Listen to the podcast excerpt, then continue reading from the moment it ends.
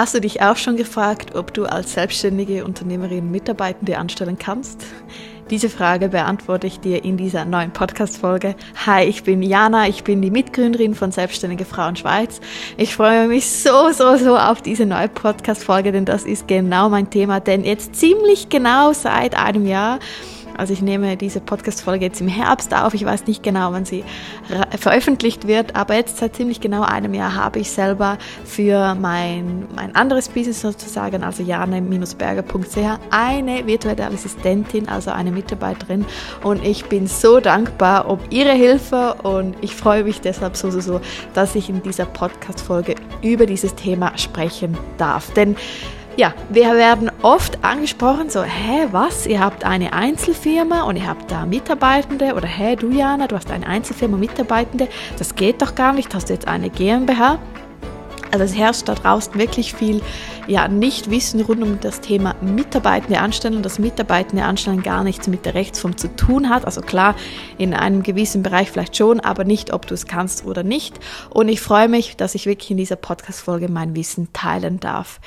Übrigens, falls dich Selbstständigkeit in der Schweiz noch mehr interessiert, lade dir unbedingt unseren 100% unentgeltlichen Starterguide herunter. Das ist ein PDF, es ist eine Gründer-Checkliste und du kannst dir den das PDF einfach runterladen, einfach unter Angabe deiner E-Mail-Adresse. Du findest den Link in den Show Notes oder du gehst direkt auf unsere Webseite selbstständigefrauen.ch. So, jetzt kommen wir aber zurück zum Thema und wir starten einmal mit den Basics zum Thema Einzelfirma und Mitarbeitende anstellen. Also vorab, yes, es ist möglich, Mitarbeitende kannst du unabhängig von deiner Rechtsform anstellen. Eben Rechtsform, also eine Einzelfirma, das bedeutet bedeutet nicht, man ist alleine. Ja, du bist die Gründerin und du bist alleine, also du führst dein Business nicht mit jemandem zusammen, aber trotzdem kannst du Mitarbeitende anstellen. Und wie du diese Mitarbeitende anstellst und auch wie, wie viel, das ist völlig dir überlassen. Also du kannst die Personen im Stundenlohn anstellen. Das ist häufig eben für uns kleine Einzelfirma vorteilhaft. Du kannst sie aber auch im Monatslohn anstellen. Also es gibt da eigentlich rein von der Rechtsform keine Limitierungen. Ähm, für mich war es so, aber als ich an einen Punkt ankam in meinem Business, wo ich wie gemerkt habe, hey, ich merke, ich komme nicht mehr nach. Also ich habe zwar unglaublich viel Freude und Elan und auch Motivation, all Videos aufzunehmen und Podcasts aufzunehmen, Buchhaltung machen, aber wenn ich dann ein neues Yoga-Retreat ausschreibe und ich muss da, da wieder acht Rechnungen schreiben, dann da wieder acht Rechnungen, dann habe ich einfach gemerkt, ich komme dem Ganzen nicht mehr hinterher. So. Und das war eigentlich für mich der erste Punkt oder der erste Zeitpunkt, wo ich mich beschäftigt habe, hey, kann ich und soll ich eine Mitarbeitende anstellen oder nicht. Und ich habe mich jetzt als Beispiel bewusst für den Stundenlohn entschieden, da meine Mitarbeiterin äh, so, also genau, für sie ist natürlich ein Monatslohn attraktiver, weil so kommt immer der gleiche Lohn rein. Jetzt ist es beim Stundenlohn ist natürlich für mich vorteilhaft. Wir haben so ein bisschen eine Range die ich ihr gesetzt habe, dass auch sie wirklich mit dem Minimum rechnen kann. Aber wenn ich sie jetzt mal für ein, zwei Monate mehr brauche, weil ich gerade mehr Yoga-Retreats ausschreibe oder was auch immer gerade los ist, dann kann sie da mehr arbeiten, natürlich, wenn sie Zeit hat. Und das ist für mich so das Schöne am Stundenlohn. Ich kann sie wirklich variabel an meinen Schwankungen, Schwankungen in meinem Business einsetzen. Und ja, ich habe mich wirklich bewusst eben für eine virtuelle Mitarbeiterin entschieden. Ich ermögliche ihr natürlich auch so, dass sie auch, wenn sie irgendwie auf Reisen ist, im Ausland oder wo auch immer und einige Stunden Zeit die Woche hat, dann kann sie so auch nebenberuflich, äh, nee, nicht nebenberuflich, neben den Reisen arbeiten und hat ein gewisses Einkommen auch in den Ferien. Jetzt wichtig, jetzt zum Ablauf, du brauchst genau wie eine GmbH oder eine AG einen Arbeitsvertrag. Also um einen Arbeitsvertrag kommst du nicht drum herum. Ja, rein theoretisch könntest du es mündlich machen, also Verträge sind auch mündlich gültig, mündlich gültig so, aber ich empfehle das nie. Also ich empfehle dir weder einen Mietvertrag mündlich äh, oder Miete mündlich abzuschließen, noch eine äh, Arbeit. Mach das wirklich immer, immer schriftlich und eben hier kommt es jetzt darauf an, also eben entweder hast du einen Arbeitsvertrag mit Stundenlohn oder mit Monatslohn. Und der nächste Punkt ist natürlich, du musst deine Mitarbeitende bei der SVA anmelden und auch bei deiner Unfallversicherung beziehungsweise bei der Berufsunfallversicherung und zum Teil auch bei einer Krankentaggeldversicherung. Das ist aber abhängig je nach Kanton, wo du wohnst. Mindestens aber sicher, also in jedem Kanton ist die Berufsunfallversicherung, die musst du machen für deine Mitarbeitende. Wenn du jetzt jemand nur wenige Stunden pro Woche anstellst, wirst du auch nicht, weil die Versicherungen haben so ein, eine Pauschale, du wirst auch nicht unter diese Pauschale kommen, da ist es meistens so ein Pauschalsatz pro Monat. Und was ich auch festgestellt habe, ist, dass bei den meisten Versicherungen kommst du auch nicht um eine Nicht-Berufsunfallversicherung. Ähm, wie sagt man auf Deutsch? Also da kommst du nicht dran äh, vorbei, denn viele machen nur Kombi-Angebote und eine Nicht-Berufsunfallversicherung, die ist ja erst ab einer gewissen Anzahl Stunde dann äh, verpflichtend. Genau, also das musst du alles ähm, machen jetzt so zu, sozusagen zu Beginn, wenn du die Person anstellst. Dann hast du bei der SVA, also bei der Sozialversicherungsanstalt, aber die Möglichkeit, dich für das vereinfachte Verfahren zu entscheiden.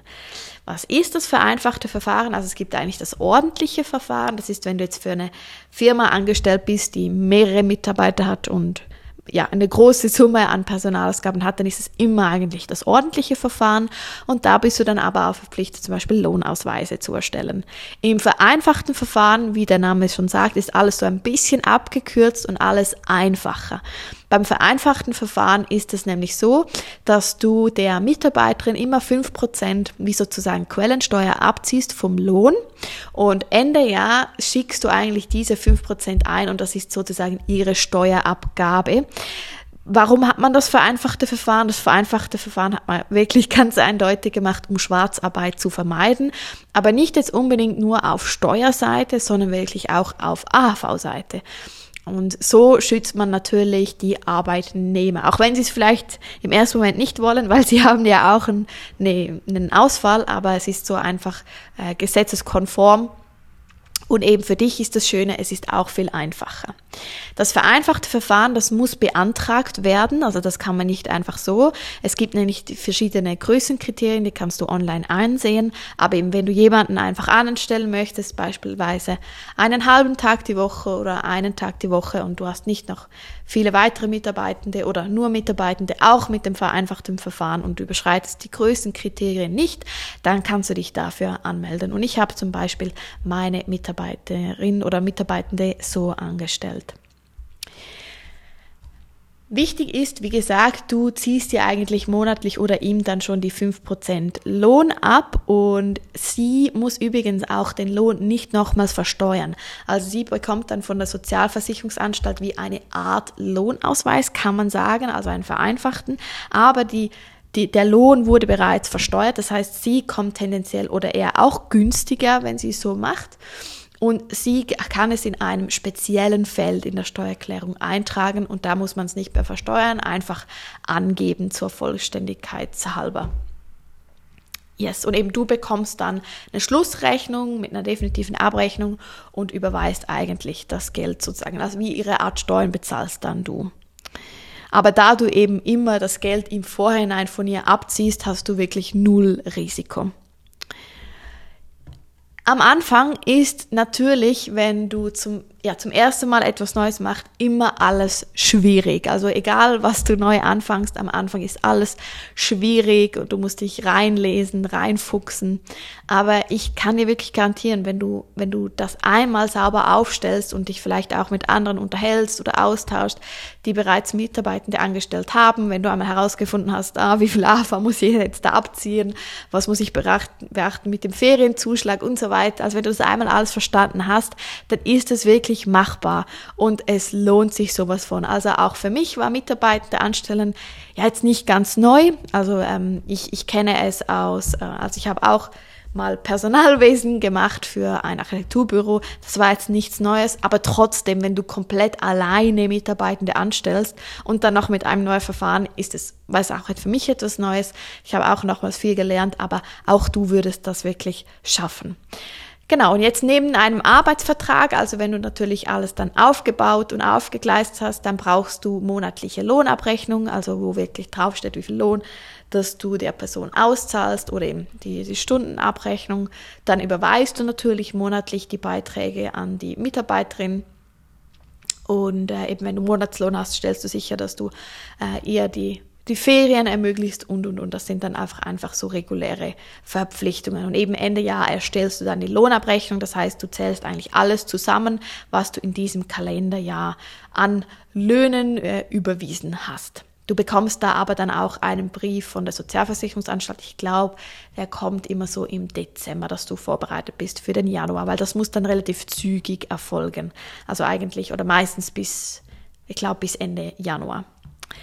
Genau, ich kann dir abschließend sagen, es lohnt sich wirklich. Und ich kam übrigens auf die Idee, eine Mitarbeiterin auch nur 10% anzustellen, anzustellen aus einem Online-Coaching. Also ich habe ein Coaching besucht und da war eigentlich so so, ja, also was machst du eigentlich nach dem Launch? Da kam wirklich raus, überlege, ob du nicht Mitarbeitende anstellen möchtest, weil du kannst irgendwann als eine Einzelperson einfach nicht mehr, nicht mehr wachsen und, oder umgekehrt, du überforderst dich ständig und hast irgendwann auch keine Freude mehr an der Selbstständigkeit oder wirst krank. Und deshalb, wenn du irgendwann im Budget siehst, okay, jetzt steigt das Einkommen, dann kann ich dir das wirklich nur ans Herz legen. Und das muss auch keine VA sein. Das kann auch zum Beispiel eine Freundin sein von dir oder eine Mutter und du führst sie in alles ein und sie ist dankbar, wenn sie monatlich 100, 200, 300 oder was auch immer 500 Franken erhält. Und ja, tust irgendwie so auch etwas Gutes. Bist du übrigens Teil von unserem äh, Online-Kurs und hörst jetzt diesen Podcast? Wir haben zum Thema Mitarbeitende anstellen viele diverse äh, Schritt für Schritt Anleitungen, auch eine Empfehlung, wie komme ich zu einem Arbeitsvertrag, was muss ich beachten bei der Sozialversicherung anstatt, wo kann ich was eingeben. Das findest du alles im Online-Kurs. Und wenn du dazu noch weitere Fragen hast, stell sie einfach gerne bei unserem monatlichen Coworking Zooms. So, ich hoffe, ich konnte dir die Frage beantworten, ob du als Selbstständige auch Mitarbeiter anstellen kannst. Die Antwort ist ja und es gibt sogar extra für kleine Pensen auch das vereinfachte Verfahren. Wie immer hast du noch zwei bis drei Sekunden Zeit, so würde ich dir unglaublich dankbar sein, wenn du diesem Podcast eine Bewertung gibst. Und ansonsten würde ich sagen, wir hören uns wieder in der nächsten Podcast-Folge und ich wünsche dir jetzt noch einen ganz schönen Tag.